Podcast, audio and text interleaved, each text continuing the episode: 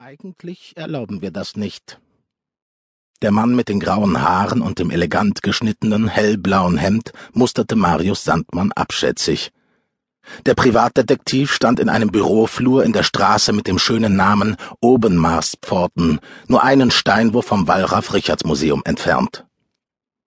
Dessen Direktor, Anton Malven, hatte ein gutes Wort für Marius eingelegt.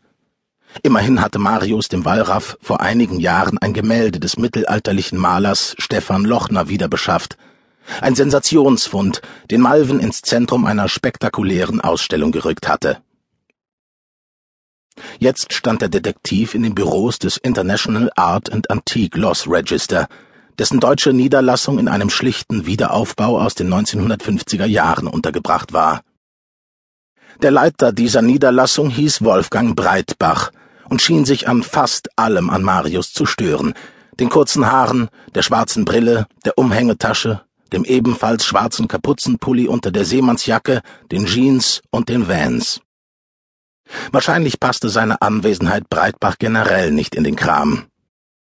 Dass er so tat, als habe das Telefonat, das sie beide gestern geführt hatten, nie stattgefunden, ergänzte dieses Bild. Manche Gespräche, überlegte der Detektiv, sollte er vielleicht einfach aufzeichnen. In gewisser Weise verstand Marius ihn sogar. Selbst wenn er bezweifelte, jemals mit einer Institution wie dem Art Lost Register konkurrieren zu können, holte sich Breitbach einen potenziellen Konkurrenten ins Haus. Das Unternehmen hinter dem Register fahndete nach verschwundenen Kunstschätzen, und sammelte Informationen über sie in der weltweit größten Datenbank zu diesem Thema. Wer immer auf ein Bild stieß, dessen Herkunft ihm zweifelhaft erschien, hatte hier die Möglichkeit herauszufinden, ob es eventuell gestohlen war. Ebenso konnte man sich einen Überblick verschaffen, nach welchen Bildern derzeit gefahndet wurde. Aus diesem Grund war Marius hier. Trotz einiger spektakulärer Fälle lief seine Detektei schleppend.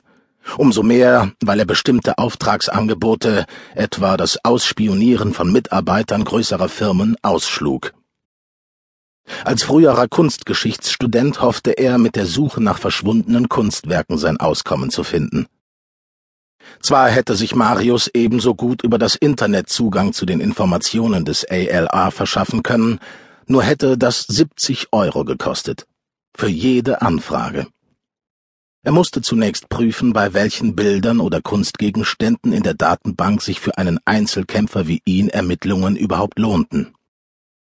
Breitbachs Verhalten ließ ihn kurz darüber nachdenken, dass eine Online-Anfrage vielleicht die bessere Alternative gewesen wäre, doch der Grauhaarige lenkte schließlich ein und deutete auf einen Garderobenständer neben der Tür.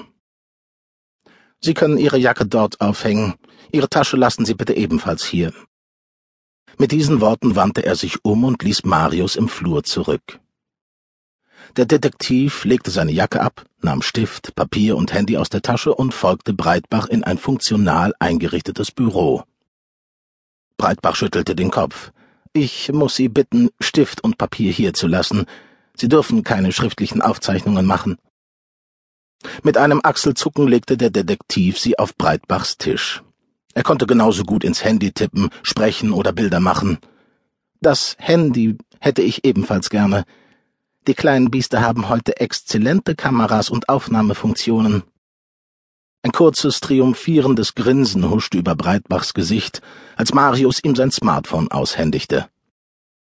Dann wies er ihm einen Computer in einem fensterlosen Nebenraum zu. Und äh, beeilen Sie sich, um halb eins machen wir Mittag. Zum Glück wusste der Detektiv, wonach er suchen musste. Er wollte sich auf Kunst beschränken, die in Köln gestohlen worden war. Hier konnte er eine Suche am besten beginnen. Also gab er Köln als Tatort in die Suchmaske des Registers ein. Die Datenbank war ergiebiger, als der Detektiv erwartet hatte. Es war erstaunlich, wie viele Bilder tagtäglich verloren gingen, selbst aus den Kölner Museen waren in den letzten Jahren einige Werke abhanden gekommen. Er scrollte die Liste langsam herunter. Die wenigsten Bilder schienen ihm wertvoll genug zu sein, als dass jemand bereit wäre, für ihre Wiederbeschaffung viel Geld zu bezahlen. Marius rechnete mit nicht mehr als zehn Prozent des Schätzwertes, und das nur bei wirklich namhaften Künstlern. Dennoch war er überzeugt,